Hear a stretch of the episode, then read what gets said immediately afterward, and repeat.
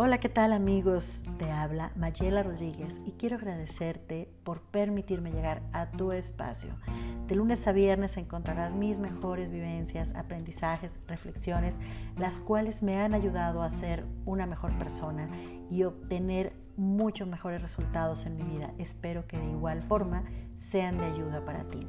Y bueno, pues hoy estaremos hablando del tema de hábitos, hablando de hábitos, nuestro tema de hoy.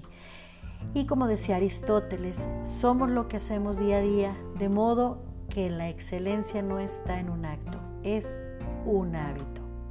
Me gustaría ser, me gustaría lograr, me gustaría, mañana empiezo, quisiera, pero, quisiera cambiar, pero, ¿te identificas con alguna de esas frases? Todos en algún momento hemos pasado por la ilusión de querer cambiar algo en nuestra vida. Incluso algunas veces nos ha invadido la necesidad de hacer un cambio. Algunas veces incluso también llegamos hasta el punto de elaborar lista de objetivos y metas por alcanzar. Y cuando menos nos imaginamos, volvemos a ver esa lista tan interminable porque simplemente no sabemos por dónde comenzar. E incluso muchas veces creemos que jamás podremos conseguirlos todos. ¿Y te has preguntado alguna vez por qué te resulta tan difícil cambiar algo? La clave está en los hábitos. Y ahora, ¿qué son los hábitos? Es cualquier comportamiento aprendido mediante la repetición. Ojo, no nacemos con ningún hábito. Hay muchas personas que yo he escuchado que me dicen, es que así nací. Ah, caray, pues yo no recuerdo que de, de bebés tuviéramos un cierto hábito todo lo hemos ido aprendiendo. Por ejemplo, es un hábito cepillarnos los dientes, ir al baño antes de dormir, calentar agua para un té, el hábito incluso de fumar antes de dormir, porque si no, no puedo dormir, o llamar a una amiga o al novio o la novia antes de dormir. Estos y muchos más son hábitos que obtenemos mediante la repetición. Y pues tenemos hábitos físicos, sociales, morales, afectivos, intelectuales, mentales, de higiene. Es muy importante, si queremos adquirir un nuevo hábito, ayudemos a nuestro cerebro a hacerlo. Y para ello es preciso reemplazar el viejo hábito por uno nuevo. Y eso solo se logra a base de constancia, es decir, repeticiones. Repetir, repetir, repetir. Si quieres cambiar un hábito, hazlo uno por uno ten paciencia, a veces queremos comenzar eh, a tener una mejor alimentación al mismo tiempo, hacer ejercicio al mismo tiempo, queremos muchos hábitos al mismo tiempo y es cuando, ¿qué pasa? De repente nos sentimos cansados y otra vez regresamos a nuestra zona de confort. Eh, eh, la importancia de cambiar un hábito uno por uno y tener paciencia es porque nuestras neuronas crean conexiones son como puentes que se forman en nuestro cerebro de forma repetitiva. Hay que hacer un nuevo puente por donde podamos caminar antes de deshacernos del pasado. Y eso se logra, como ya lo he mencionado, a base de repeticiones.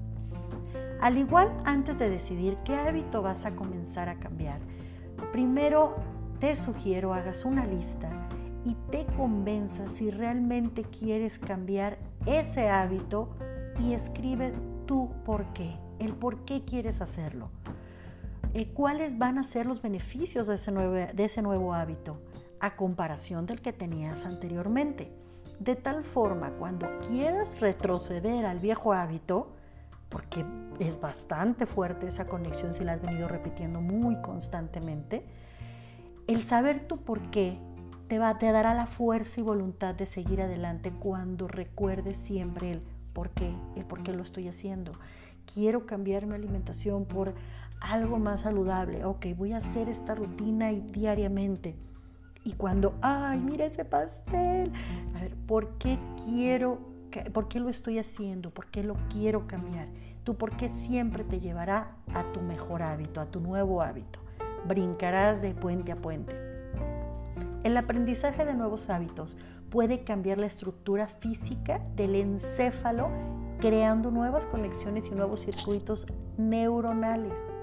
La plasticidad neuronal ha demostrado que el cerebro es moldeable y por tanto con cada destreza aprendida, lengua estudiada o experiencia vivida, vamos reconfigurando continuamente nuestro mapa cerebral.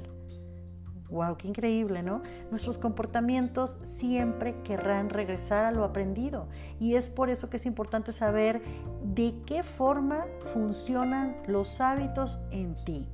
Recuerda, nuestros hábitos pasados van a, siempre van a querer jalarnos, siempre. Y es cuando encontramos a muchas personas que nos dicen, es que por más que quiero no puedo. Y es que, y es muy curioso, ya lo hablaremos en otro tema en relación a salir de la zona de confort.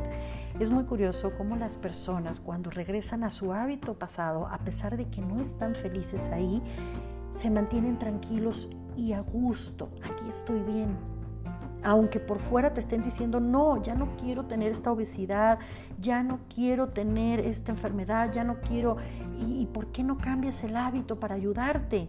Es que no puedo. Y no es que la persona no pueda, es que simplemente necesita ayudarse a salir de esa zona de confort. Ese, en ese, ese tema lo vamos a ver en otro podcast porque está muy interesante y muy largo de hablar. Pero bueno, regresando al tema, es importante saber de qué forma funcionan los hábitos en ti. La formación de cualquier hábito tiene una señal la cual estimula eh, nuestros sentidos, avisando al cerebro para que seleccione el hábito correspondiente e inicie su comportamiento.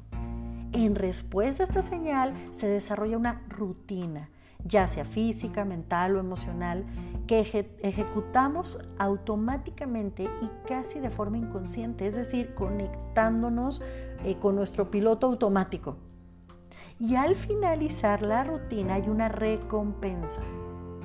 Se trata del beneficio que se obtiene después de realizar la acción y esta actúa como reforzador del hábito y ayuda al cerebro a recordar ese comportamiento para el futuro.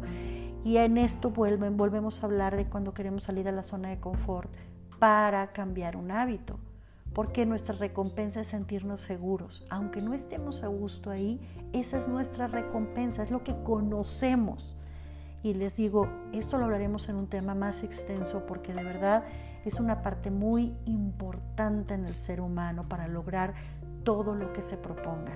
Todo lo que nos propongamos está afuera de la zona de confort. Lo escuchamos muy seguido, pero ¿cómo hacerlo? ¿Cómo lograrlo?